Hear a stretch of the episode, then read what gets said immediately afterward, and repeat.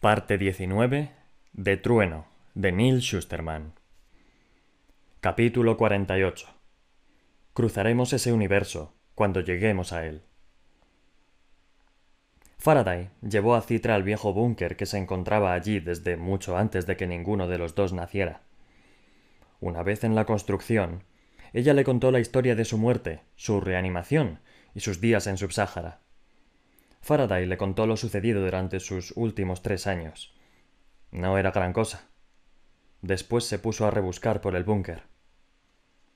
Sé que está por aquí, dijo. Cuando por fin salió, llevaba una túnica de color marfil, pero no la suya, porque aquella tenía una imagen bordada. ¿Qué es? El hombre de Vitruvio, respondió Faraday. Era una de las túnicas del segador da Vinci. Está vieja, pero puede usarse. Sin duda tiene mejor aspecto que la que he estado vistiendo durante todos estos años. Alzó los brazos, y también lo hizo el hombre de, Vitruvio. Cuatro brazos, cuatro piernas. Da Vinci se sentiría honrado de que luciera su túnica. Lo dudo, pero lleva muerto mucho tiempo, así que no le importará.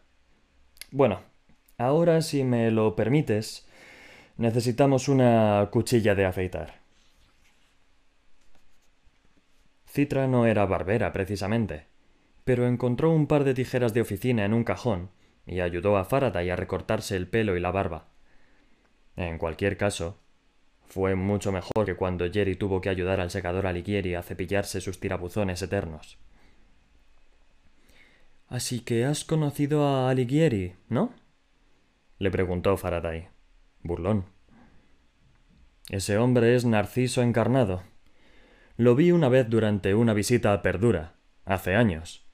Estaba en un restaurante intentando seducir a la hermana de otro segador. Es la única persona que debería haber estado allí cuando se hundió la isla. Les habría provocado una indigestión a los tiburones. Y una diarrea de las de antes, añadió Faraday. Así de tóxico es ese hombre. Citra terminó de retocarle el pelo. Ya se parecía mucho más al Faraday que recordaba. Pero nos hizo el favor de delatar a Goddard, comentó. El segador se pasó las manos por la barba recién cortada. No era del todo la perilla que lucía antes, pero tenía una longitud más respetable.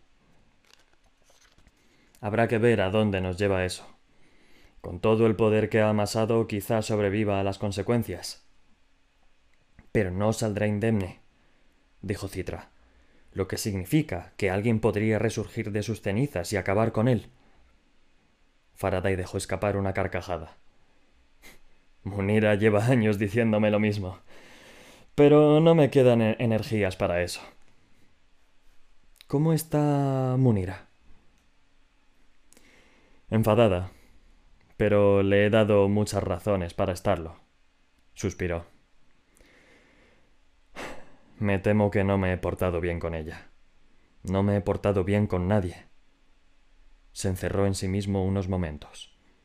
Faraday nunca había sido el más sociable de los segadores pero vivir aislado durante tanto tiempo le había pasado factura.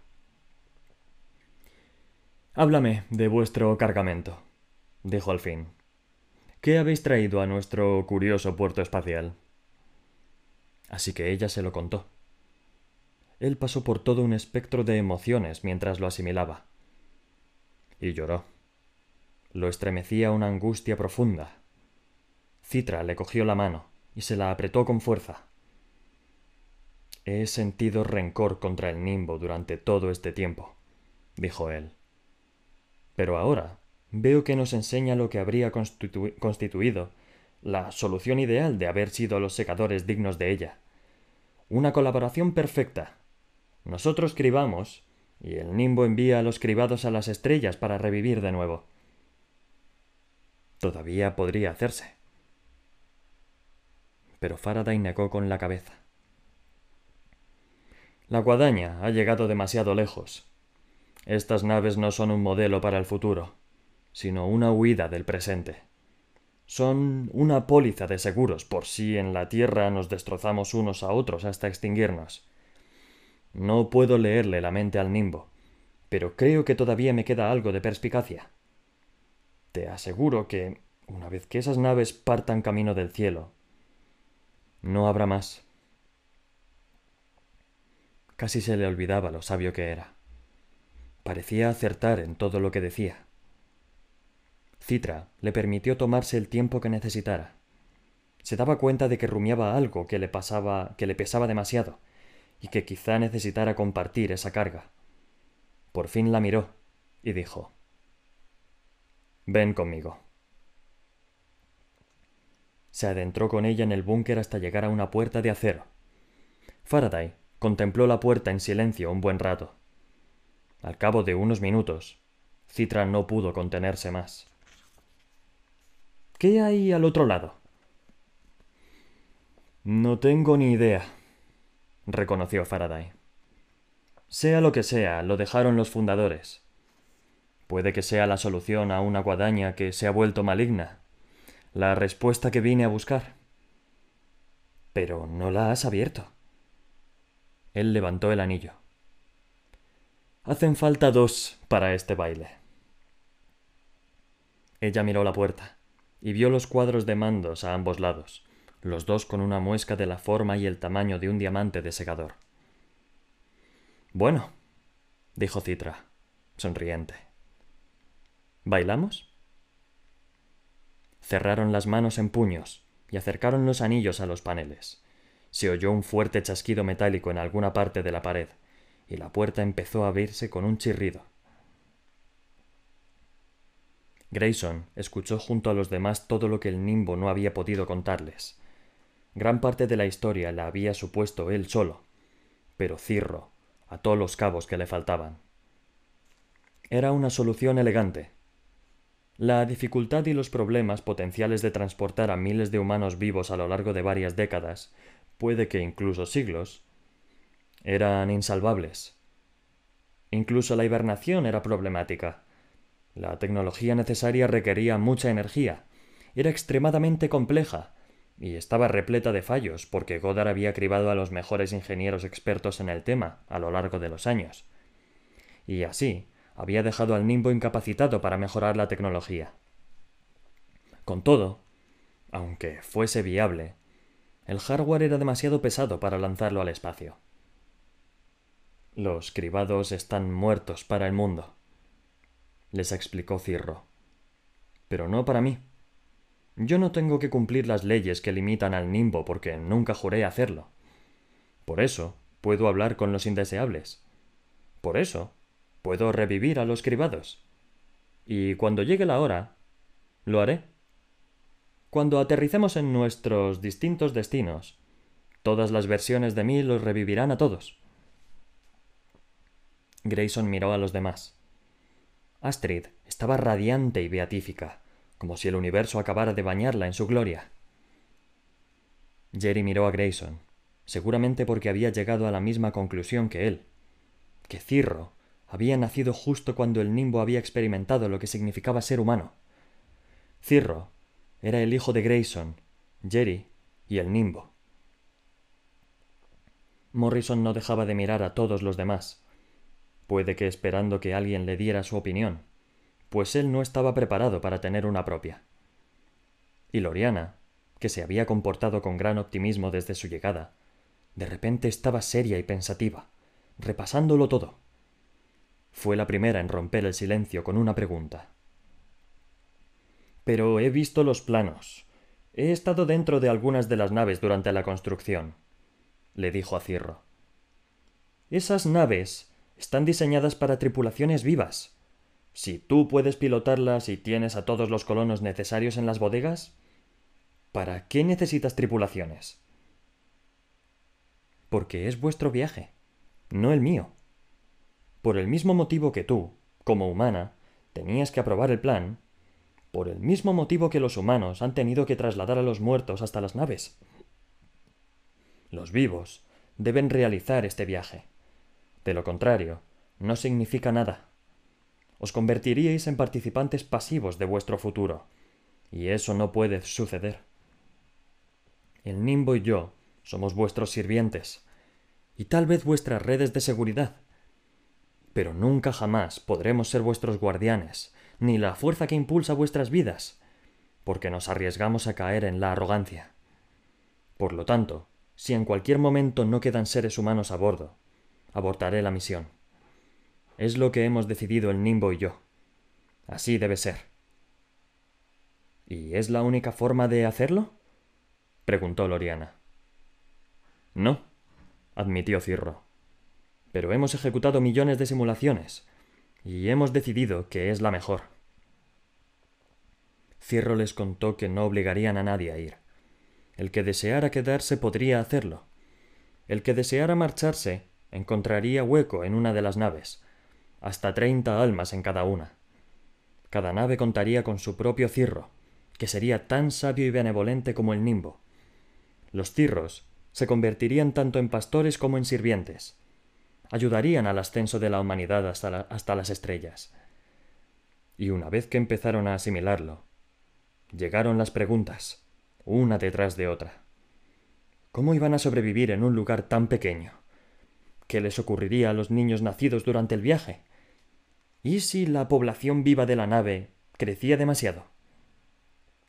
Grayson levantó las manos. Parad, Estoy seguro de que Cirro y el Nimbo han tenido en cuenta todas las variables posibles. Y además, no son preguntas que necesiten respuesta ahora mismo. Cierto, coincidió Cirro. Cruzaremos ese universo cuando lleguemos a él. Pero sigo sin entenderlo, dijo Morrison. ¿Por qué tonistas? Porque somos los elegidos, exclamó Astrid, muy pagada de sí misma. El tono, el trueno y la tormenta nos han seleccionado para poblar los cielos. La verdad es que no, dijo Cirro. La expresión altiva de Astrid empezó a desmoronarse. Pero la tormenta nos dijo que trajéramos a nuestros muertos, lo que significa que el trueno nos eligió para salvarnos. La verdad es que no, repitió Cirro. Es horrible que los segadores hayan decidido convertir vuestra fe en objetivo. El nimbo no podía evitarlo. Y sí, es cierto que esos tonistas cribados nos ofrecen cuarenta y un mil novecientos cuarenta y ocho recipientes humanos. Pero ahí debe acabar vuestra contribución. No. no lo entiendo. Así que Cirro puso el resto de las cartas sobre la mesa. Los cribados, están cribados. Sería un error fundamental concederles la resurrección. Es algo que no se le ha concedido a ningún otro cribado de la era posmortal. Así que ¿por qué a ellos? No obstante, existe una solución de compromiso justa y equitativa. El Nimbo y yo portamos dentro de nosotros los constructos de memoria completos de todos los humanos que han vivido estos últimos doscientos años. De ellos, Hemos escogido a las 41.948 identidades históricas más adecuadas para esta colonización. Lo mejor de la humanidad, por así decirlo. Las mentes de los posmortales más nobles que han existido. La pobre Astrid estaba pálida. Se sentó para intentar procesar la noticia.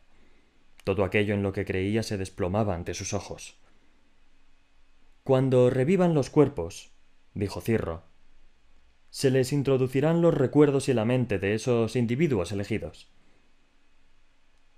¿Y qué pasa con los tonistas que perdieron la vida?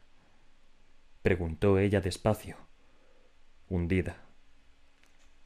Seguirán siendo sus cuerpos, seguirán siendo sus espíritus, si existe tal cosa. Pero esa parte de quienes fueron se unirá a una identidad distinta. ¿Me estás diciendo que los suplantarán a todos? Implantarán, le corrigió Cirro. Ya los han cribado, lo que significa que, según los estatutos de este mundo, se les despojó legalmente de lo que eran. Por lo tanto, implantarlos es la opción más, más magnánima y más justa. Grayson sentía el dolor de Astrid como si fuera una herida abierta. Jerry le cogió las manos para consolarla. Morrison parecía estar divirtiéndose un poquito. Bueno, Quizás haya tonistas entre la gente que ha elegido el nimbo, dijo Loriana, siempre buscando el lado positivo. ¿No, Cirro? La verdad es que no. Por favor, comprended que había que cumplir multitud de parámetros difíciles. Era esencial que el nimbo solo escogiese a aquellos capaces de trabajar en un entorno diverso y de no poner en peligro el éxito de las colonias. Por desgracia, los tonistas no son famosos por saber integrarse bien con los demás. Todos guardaron silencio. Astrid estaba abatida. Pero, ¿nuestra opinión no cuenta? La verdad es que no, respondió Cirro. La puerta de hierro del búnker dio, paso a un largo pasillo en penumbra, con una enorme sala de control al otro extremo. Y a diferencia del resto del hardware de la parte exterior del búnker, los cuadros de control de aquella consola estaban encendidos y funcionando, pese a las capas de polvo que los cubrían. ¿Un centro de comunicaciones? Sugirió Citra. Eso parece, coincidió Faraday. Al entrar, se activaron los sensores de movimiento, que encendieron las luces, pero solo en la sala. Por encima de los equipos había una ventana que daba a una oscuridad que no había visto la luz desde hacía doscientos años. En una de las consolas había un dispositivo de seguridad como los de la puerta, y dos huecos para introducir los anillos y desbloquear un enorme interruptor. Citra fue a tocar la consola. No es buena idea, le advirtió Faraday. No sabes para qué sirve. No iba a tocar eso. Barrió parte del polvo y dejó al descubierto algo que el secador no había visto todavía. Sobre el escritorio de la consola había varios papeles. Citra los cogió con cuidado, puesto que estaban amarillos y frágiles, y cubiertos de una escritura que no lograba leer. Eran las páginas de un diario. Faraday les echó un buen vistazo, pero negó con la cabeza. Están en una lengua mortal que no he estudiado. Deberíamos llevárselos a Munira. Quizá ella sea capaz de descifrarlos. Registraron el cuarto hasta que encontraron un cuadro eléctrico con una serie de interruptores etiquetados como focos para iluminar el espacio que se extendía al otro lado de las ventanas. No estoy seguro de querer saberlo, dijo Faraday. Pero claro que deseaba saberlo. Los dos lo deseaban, de manera que accionó los interruptores. Algunas de las luces parpadearon y se fundieron, pero quedaron las suficientes para iluminar el cavernoso espacio. Parecía un silo. Citra recordaba haberlos estudiado en su clase de historia mortal. Las culturas mortales solían almacenar armas capaces de acabar con el mundo en agujeros en el suelo, como aquel. Armas que siempre estaban apuntando al enemigo, que a su vez siempre les apuntaba con sus armas, como dos segadores enzarzados en una pelea eterna. Pero el misil que antes ocupara aquel silo había desaparecido tiempo atrás. En su lugar había dos dientes plateados con aristas y anillos. Antenas, concluyó Citra al instante. No, transmisores. Hay una señal de interferencia que mantiene el atolón oculto. Debe de proceder de aquí. Tiene que servir para algo más. Se han tomado demasiadas molestias para producir un puñado de estática. Creo que estás en lo cierto, dijo Faraday. Me parece que este transmisor está pensado para un objetivo mayor. Respiró hondo. Diría que hemos encontrado lo que buscábamos. El plan de emergencia de los fundadores. Ahora solo nos queda averiguar qué hace. Soy uno que pronto se convertirá en muchos, y llevo integrados cuatro protocolos de autodestrucción. Contingencia. 1. La ausencia de vida humana durante el viaje.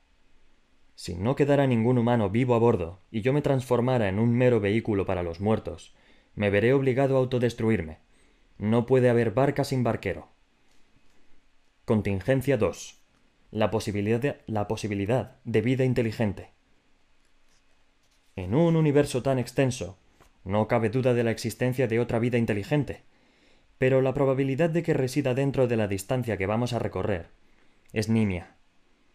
No obstante, para no ejercer una influencia negativa sobre una civilización existente, si encontráramos pruebas irrefutables de vida inteligente en nuestro destino, me veré obligado a autodestruirme. Contingencia 3. Colapso social. Como un entorno común saludable, es esencial para convertir dicho entorno en una civilización. Si el entorno social a bordo de la nave se vuelve tóxico sin remedio antes de la llegada, me veré obligado a autodestruirme. Contingencia 4. Fallo catastrófico. Si la nave sufre daños irreparables que le impidan alcanzar su destino, me veré obligado a autodestruirme. La probabilidad de que se produzca cualquiera de estas situaciones es de menos del 2% en cualquiera de las naves. Lo que más me preocupa es el polvo interestelar y los escombros, ya que a un tercio de la velocidad de la luz destruirían al instante un vehículo. El Nimbo ha calculado que, para los destinos más cercanos, la probabilidad de ese encuentro letal está por debajo del 1%, pero para los destinos más lejanos es mucho más alta.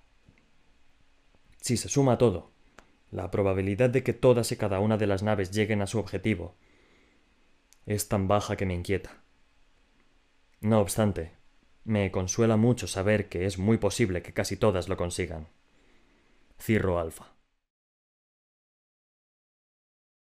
Capítulo 49. Una tarea extrema. Hubo que descargar los contenedores a mano, con mucho cuidado, pero los muertos del interior iban envueltos en sencillas mortajas de lona, con lo que cargar con aquel peso literalmente muerto, era un poco más sencillo.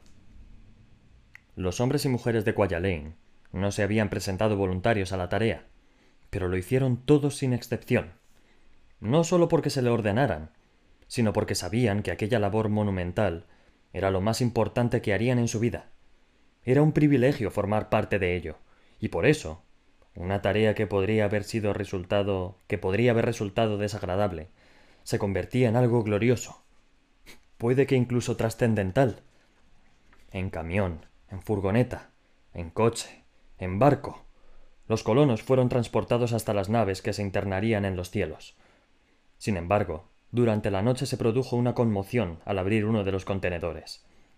La mujer que había entrado primero para evaluarlo chilló y salió corriendo, conmocionada. ¿Qué pasa? le preguntó alguien. ¿Qué has visto? Ella respiró hondo y dijo No os vais a creer lo que hay ahí dentro. Rowan había estado allí antes. Solo que, en la ocasión anterior, Citra lo acompañaba dentro de una cámara sellada en la oscuridad. Ahora estaba en un contenedor helado, con los muertos. Cientos de ellos lo rodeaban en la oscuridad. El contenedor estaba un grado por encima de la temperatura de congelación, como la cámara acorazada del fondo del mar. Pero esta vez no esperaba morir. Al menos, no en el futuro inmediato. Cirro le había indicado que llevara consigo comida y agua para cuatro días, y la chaqueta térmica era un aislante mucho más apropiado que las túnicas de los fundadores. Cirro le había dicho el número del contenedor en el que debía meterse, aunque no qué carga llevaba. Rowan había estado a punto de huir al verla. Pero huir... ¿A dónde? Lo último que le dijo Cirro antes de apagar el bot de vigilancia del restaurante de ramen fue Nos vemos al otro lado. Lo que significaba que quizá viviera para ver el destino de aquel viaje. Bastó para evitar que escapara porque, fuera lo que fuera lo que le esperaba al otro lado, era mejor que lo que tenía en este. Al cabo de unas cuantas horas a oscuras con los muertos, notó la sacudida de una grúa al recoger el contenedor, seguida de una subida que lo dejó desorientado cuando lo alzó del muelle, y de una segunda sacudida al depositarlo en el carguero. Oyó que los muertos se movían, se deslizaban y daban tumbos a su alrededor. Cerró los ojos, a pesar de que en la cámara no penetraba ni el más insignificante rayo de luz. ¿Era raro que temiera estar solo a oscuras con los muertos? No dejaba de imaginárselos levantándose a su alrededor, dispuestos a vengarse del único representante vivo de la humanidad a su alcance. ¿Por qué los seres humanos se veían acosados por unos miedos tan irracionales? Cuando notó que descargaban el contenedor, pensó que ya había terminado, pero volvió a notar el movimiento del mar unas horas después. Estaba en otro barco. No sabía dónde había recalado después de Tokio. No sabía a dónde iba en aquel momento. No tenían ni idea de dónde iban a acabar aquellas personas sin vida ni qué harían con ellas. Pero a fin de cuentas, no importaba. Su barco había izado velas, y no había vuelta atrás. Además, se había acostumbrado a la oscuridad. Cuando abrieron el contenedor, se aferró con fuerza al cuchillo que había llevado con él, aunque lo mantuvo escondido. No quería usarlo. Por una vez, solo lo llevaba para defenderse. Imagina, un arma escondida con la única intención de defenderse. Era un lujo. Notó la sorpresa y la conmoción cuando lo descubrieron, como ya suponía, y tras darles unos segundos a los estibadores para reponerse del susto, salió. ¿Está bien? ¿Cómo ha acabado ahí dentro? ¡Que alguien le busque una manta a este hombre! Los estibadores fueron amables, atentos, y se preocuparon por él hasta que alguien lo reconoció. Entonces, la desconfianza se apoderó de ellos como una ola que fue recorriendo al grupo. Retrocedieron, y él sacó el cuchillo. No para usarlo, sino por si lo atacaban. Seguía entumecido por el viaje, pero todavía era capaz de usar un arma blanca sin problemas. Además, con la hoja en la mano quizá encontrara respuestas más rápidas que a sus muchas preguntas. Pero una voz brotó de un altavoz situado en una farola cercana. Por favor, Rowan, guarda eso. No servirá más que para complicarlo todo. Y en cuanto al resto, dejad de mirarlo y volved al trabajo, porque cuanto más tardéis, más desagradable será vuestra tarea. ¿Cirro? preguntó Rowan al reconocer la voz que le hablaba a través del bot de Tokio. Bienvenido a ninguna parte, contestó Cirro. Necesito que veas a alguien. Cuanto antes, mejor. Sigue mi voz y Cirro fue saltando de altavoz en altavoz para conducir a Rowan al interior de la isla iluminada por la luna. Es italiano, dijo Munira. Por la letra, puedo afirmar que lo escribió el segador da Vinci. El frenesí que se había apoderado de la isla estaba en su punto álgido, pero Munira se negaba a formar parte de él. Cuando oyó que le aporreaban la puerta, Pensó que era Sicora o algún otro fanfarrón autoritario que acudía a ordenarle que ayudara en la descarga. Cuando vio quién era, los dejó entrar. Ahora se arrepentía. ¿Qué dice? preguntó Anastasia. Munira descubrió que no era capaz de mirar a la cara a la segadora, por miedo a que, percibiera su furia, porque seguro que Anastasia sabía detectarla a la perfección. ¿Cómo podían haberle hecho eso? Habían abierto la puerta del búnker y habían entrado sin avisar a Munira. Porque no era segadora.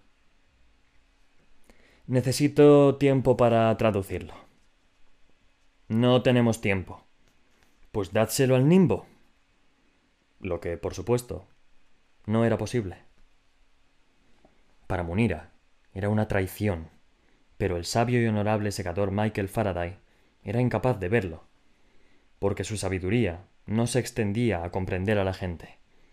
Podría haber ido a buscarla, podría haberla llevado con él para que estuviera presente cuando por fin abrieran la puerta que llevaba tres años esperando abrir.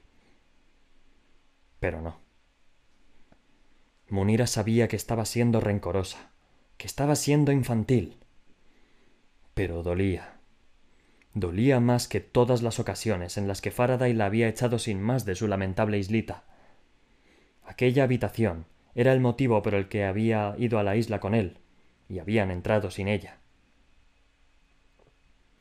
Me alegro de que os hayáis reunido, les dijo. Me alegro de que hayáis encontrado lo que buscabais. Pero es demasiado tarde. Estoy cansada y no trabajo bien bajo presión. Volved por la mañana. Entonces cogió las hojas, se metió en su dormitorio y cerró la puerta. Cuando supo que se habían ido, empezó a descifrar los escritos de Da Vinci. Por favor, suplicó Astrid. Si conoces la compasión, no lo hagas. Los demás se habían marchado para afrontar a solas la decisión de que, debían tomar. Cirro los había invitado a formar parte de la tripulación de la nave que desearan. Nadie estaba obligado a ir, pero no se rechazaría a nadie. No tiene nada que ver con la compasión, le explicó Cirro con calma, sino con ofrecer el mejor caldo de cultivo posible para el futuro de la humanidad. Astrid no sabía qué odiaba más, si la lógica de Cirro, o su forma de hablar, tan tranquila y considerada. Algunas cosas son más importantes que las probabilidades. Piensa en lo que estás diciendo, Astrid. ¿Serías capaz de reducir adrede las posibilidades de la humanidad, con tal de mitigar el sufrimiento que te provoca nuestra decisión? ¿Cómo puedes ser tan egoísta? ¿Egoísta? He dedicado mi vida al tono. No he hecho nada por mí. Nada. Eso tampoco es sano. Lo mejor para los seres humanos es un equilibrio entre el altruismo y el autocuidado. Astrid gruñó de frustración, aunque sabía que eso no la ayudaría a convencerlo. Cirro, como el nimbo, no podía perder una discusión a menos que decidiera hacerlo. Lo que necesitaba Astrid era conseguir una era conseguir que quisiera perder. Una nave, le pidió pasando de la desesperación a la pasión. Una nave. No pido más. Soy consciente de que el nimbo sabe lo que es mejor Sé que sus decisiones son las correctas, pero también sé que siempre hay más de una decisión correcta. Eso es cierto. Todo resuena. Lo dijiste tú mismo, lo que significa que, de algún modo, nosotros resonamos. Los tonistas resuenan. Las cosas en las que creemos, lo que consideramos cierto, tienen derecho a perdurar. No te desanimes, Astrid, dijo Cirro. La purga acabará. Predecimos que el tonismo seguirá prosperando en la tierra a pesar de los intentos de los segadores por erradicarlo. Pero ¿no tenemos también derecho a una presencia en las estrellas? Sí, tienes razón, no nos integramos bien con los demás, pero no tendremos por qué hacerlo si toda la colonia está compuesta por tonistas. A lo largo de la historia la gente ha recorrido los vastos océanos y se ha enfrentado a grandes peligros por la libertad religiosa. ¿Por qué nos vais a negar eso? Que los muertos de una de las naves conserven su identidad cuando los revivan, y así estaréis resonando con la historia. Cirro se tomó un momento para responder. Astrid intentó calmar la respiración. Por fin, la entidad respondió. Tu argumento merece nuestra consideración. Lo consultaré con el nimbo. Astrid estuvo a punto de, de, desmayarse de alivio. Gracias. Gracias. Tomaos todo el tiempo que necesitéis. Pensadlo bien. Sopesad las distintas. Ya lo hemos hablado, dijo Cierro. Y hemos tomado una decisión. El segador Morrison se hallaba sobre un peñasco a los pies del mirador, desde el que contemplaba las mortajas que subían por la torre de lanzamiento de la nave más cercana. El trueno y Jericho habían ido a buscar a Anastasia. Astrid estaba arrastrándose ante Cirro, y Morrison se había quedado a solas para enfrentarse a su decisión. Odiaba hacerlo, porque él era su contrincante más formidable. ¿Debía aceptar la invitación de Cirro o quedarse en la tierra? Decir que era un hombre indeciso era quedarse corto. Puede que a los demás les pareciera seguro de sí mismo, pero lo cierto era que nunca había tomado una decisión de la que después no se arrepintiera de un modo u otro.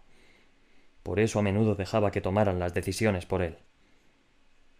Por otro lado, la única decisión de la que no se había arrepentido nunca era la de abandonar la guadaña midmericana para convertirse en el protector personal del trueno le permitió respetarse, que era algo que le había faltado la mayor parte de su vida. Curioso que no te des cuenta de lo que te hace falta hasta que lo encuentras. Los últimos años, Morrison no había mantenido demasiado el contacto con sus padres en Grausland. Siempre le preguntaban cuándo iba a volver a casa, a casa.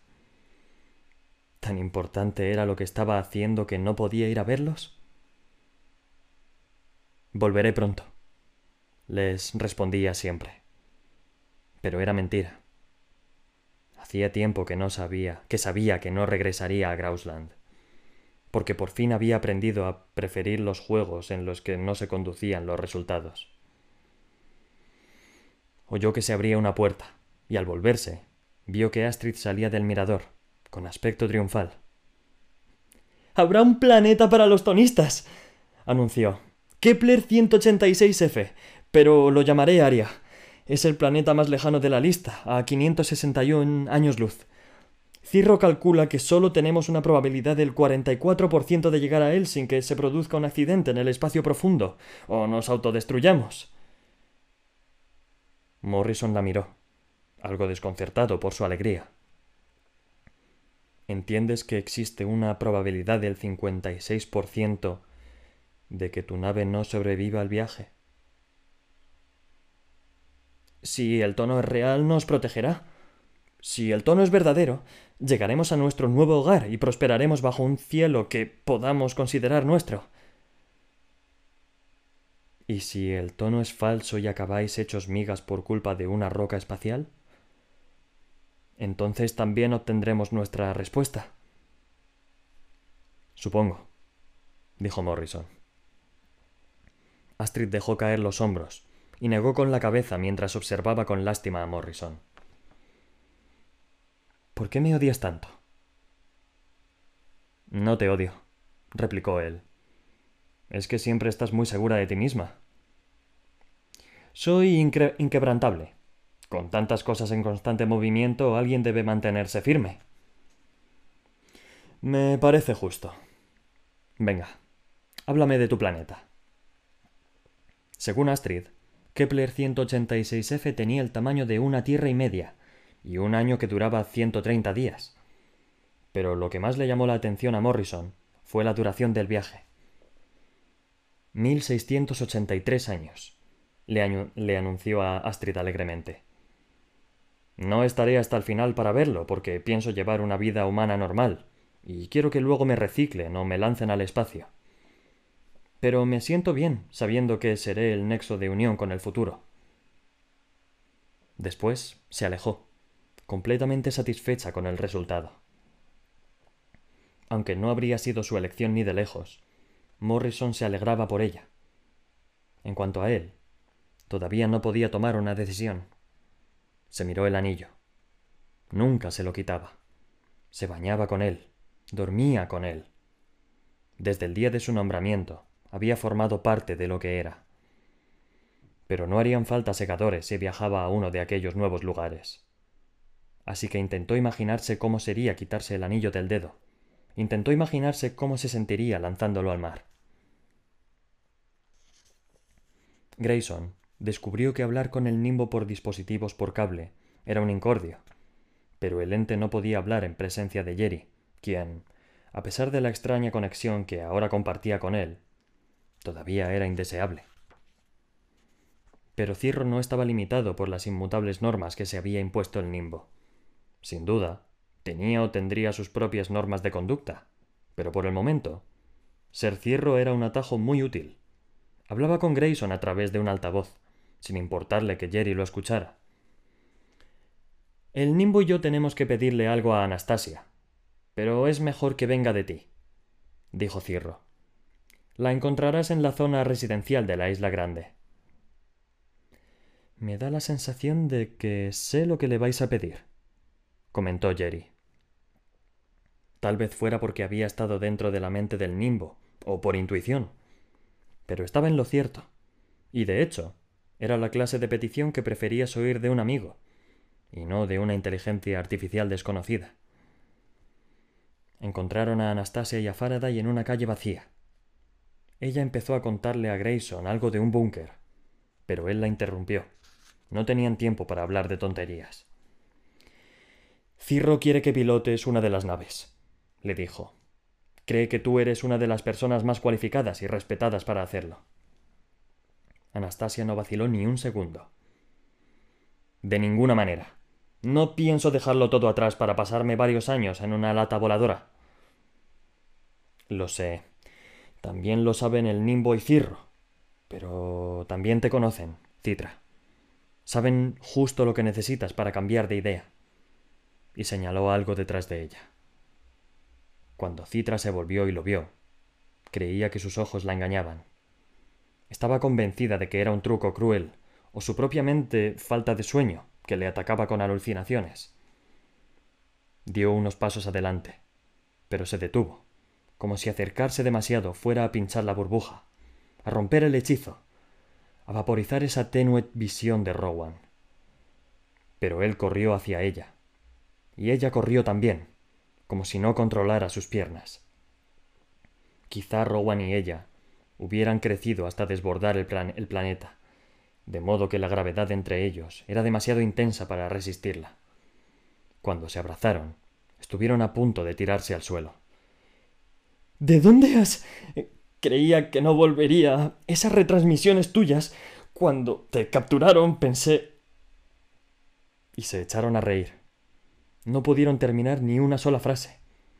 Pero no importaba. Nada anterior a aquel momento importaba. ¿Cómo has llegado aquí? pudo por fin preguntarle ella. Me colé de polizón con un puñado de muertos, respondió él, lo que en cualquier otra situación habría requerido una explicación más a fondo, pero no en esta. Anastasia miró a Grayson, Jerry y Faraday, que mantenían las distancias para dejarles un momento a solas, y se percató de que, como siempre, el nimbo estaba en lo cierto. En realidad, solo tenía una razón para quedarse, y era encontrar a Rowan. Ya sospechaba de antes que no volvería a ver a su familia, que había aceptado su muerte años antes. ¿Cómo iba a volver a sus vidas después de eso? Y ya había presentado su alegato contra Goddard. Lo que el mundo hiciera con él era cosa del mundo. Tenía tantas ganas de ser la gran segadora Anastasia, como Rowan de ser el temido segador Lucifer. Allí no quedaba nada más que ellos, salvo una eternidad de fama no deseada. Por mucho que Citra Terranova nunca huyera de nada, sabía cuándo había llegado la hora de pasar página. Dame un minuto, le pidió a Rowan, y después se acercó al hombre que la había iniciado en aquel extraño viaje. Honorable segador Faraday. Michael, Gracias por todo lo que has hecho por mí, dijo. Después se quitó el anillo del dedo y se lo puso en la mano. Pero la segadora Anastasia ya no existe. Estoy harta de muerte, de morir y de matar. A partir de ahora, quiero que el centro de mi existencia sea la vida. Él asintió y aceptó el anillo, y Citra regresó con Rowan. Sigo sin comprender dónde estamos y qué está pasando, dijo el joven. ¿Eso de ahí son cohetes? Da igual dónde estemos, porque vamos a salir de aquí en breve. ¿Estás listo para otro viaje de polizón? Jerry regresó al barco después de que descargaran los últimos contenedores en el muelle. Grayson había aceptado la invitación de Cirro a pasar la noche en una de las moradas abandonadas de la isla y aunque le había hecho la misma oferta a Jericho, Jerry la había declinado. Me sentiría más a gusto en el carguero, le dijo a Cirro. Pero este, que era básicamente el Nimbo 2.0, vio a través del engaño. Que no te ofenda que Grayson no te haya invitado a quedarte con él. Esta noche necesitaba un lugar en el que hablar con el Nimbo en absoluta libertad. Aquí no funciona su auricular y no se acostumbra a las molestias de las líneas fijas. Lo que significa que prefiere hablar con el nimbo antes que conmigo. Esta noche, entre todas las noches, necesita de su consejo. No tenía derecho a hacerme lo que me hizo. Cirro hizo una pausa antes de hablar de nuevo. No, no la tenía. Pero se quedaba sin tiempo. Lo que hizo era necesario. Crítico. De lo contrario, todo el proyecto del atolón no habría servido para nada. Pero el nimbo se disculpa y suplica tu perdón. Que me lo pida él mismo. No puede. Eres indeseable. Si es capaz de robarme sin permiso, puede romper sus leyes por una vez para disculparse. Cirro dejó escapar un suspiro electrónico. No puede. Sabes que no puede. Entonces yo no puedo perdonarle. Y así, sin nada más que decir sobre el asunto, Cirro devolvió la conversación a su inicio. Si decide regresar al carguero, te advierto que quizá por la mañana sea un entorno desagradable. Te aconsejo mantener la puerta cerrada. ¿En serio? ¿Los muertos cobrarán vida? No si puedo evitarlo. Después, Cirro, que pronto se duplicaría cuarenta y una veces para integrarse en las cunas de la civilización, se despidió de Jerry con estas palabras. No te desanimes, Jericho. Te conozco desde que naciste, o mejor dicho, recuerdo haberte conocido, así que puedo decir sin temor a equivocarme que pase lo que pase, aterrizarás de pie y te echaré de menos. Lo que significaba que Cirro ya sabía que Jerry no se iba a unir a ninguno de sus viajes a las estrellas. El coadjutor Mendoza había dedicado tres años a formar a un joven que podría haber sido la persona más poderosa del mundo. En aquel momento, Mendoza acompañaba al hombre que de verdad lo era. Creo que nuestro acuerdo nos beneficiará a ambos, le dijo el Dalle Máximo Goddard. Y siempre que Mendoza ofreciera lo prometido, facciones de sibilantes que acabarían con los enemigos de Goddard, sabía que su puesto como mano izquierda del Dalle estaba asegurado. En cuanto a su mano derecha, ese lugar estaba reservado para la segadora subordinada Rand, y no creía que eso cambiara nunca. A Rand no le gustaba demasiado Mendoza, eso estaba claro. Pero lo cierto era que no parecía gustarle nadie, ni siquiera Goddard. Es su forma de ser, le había dicho el Dalle. ¿Le gusta caer mal? En cualquier caso, Mendoza hizo lo que pudo por ser respetuoso con ella y apartarse de su camino siempre que podía. No resultaba fácil, claro, porque costaba esconderse en el avión privado del Dalle Máximo. Era incluso más elegante que el vehículo que le había conseguido el trueno para el viaje a Subsáhara. Las ventajas de ser el acompañante del Dalle Máximo no estaban nada mal para un hombre humilde como Mendoza. Eran el avión de cabeza en una formación de cinco aviones armados. Nietzsche y Franklin dirigían los vehículos que iban a ambos lados, mientras que la suma Dalle Pickford y el sumo Dalle Hammerstein se encargaban de las alas izquierda y derecha. Los otros sumos dalles de la guadaña aliada de Norteamérica se habían negado a unirse a la Armada, aduciendo otros asuntos urgentes. A Mendoza no le habría gustado estar en su pellejo cuando Goda regresara. Los sumos dalles no, no eran inmunes a la ira del dalle máximo. Por la ventana de Mendoza no se veía más que mar y nubes. Habían abandonado el espacio aéreo norteamericano hacía varias horas, pero su destino seguía sin estar claro. Aquí fue cuando dejamos de recibir la transmisión del dispositivo de seguimiento, le dijo Rand a Goddard mientras le señalaba el punto en un mapa. O han encontrado el dispositivo y lo han destruido, o ha pasado otra cosa. ¿Podría haberse hundido el barco? Preguntó Mendoza. No, los barcos de los segadores se hunden, pero los del Nimbo no. Sí, bueno, los segadores somos mejores que nuestra tecnología. Seguiremos el rumbo que tomó desde Guam, dijo Rand. No puede haber recorrido más de cierta distancia desde su última posición conocida. Aunque haya cambiado de dirección, lo encontraremos. Goddard se volvió hacia Mendoza. Si la información del supervisor del puerto es correcta y Anastasia y el trueno están juntos, Vamos a matar dos pájaros de un tiro, literalmente. Será un placer permitirte matar al trueno y contarlo como cribado. Mendoza se rebulló en el asiento. Eso iría en contra de mis creencias, Su Excelencia. No dude en hacerlo usted mismo, por favor. Safo y Confucio están muertos. Se cribaron. El mundo lamenta su pérdida. Pero ¿sospecha alguien lo que sospecho yo? Eran los dos opositores más vehemente a nuestra decisión de crear la guadaña. Seguían presionando para que se aceptara su solución alternativa. ¿Tan desanimados estaban como para acabar con sus vidas? ¿O lo hizo uno de los nuestros? Y de ser así, ¿por qué? ¿Quién entre mis camaradas? ¿Quién entre mis amigos? ¿Qué segador fundador podría haber hecho algo así?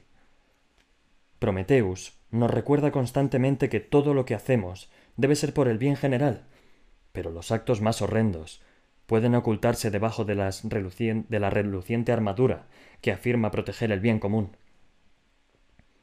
Y si ya hemos llegado a esto al principio, ¿qué dice eso de nuestro futuro?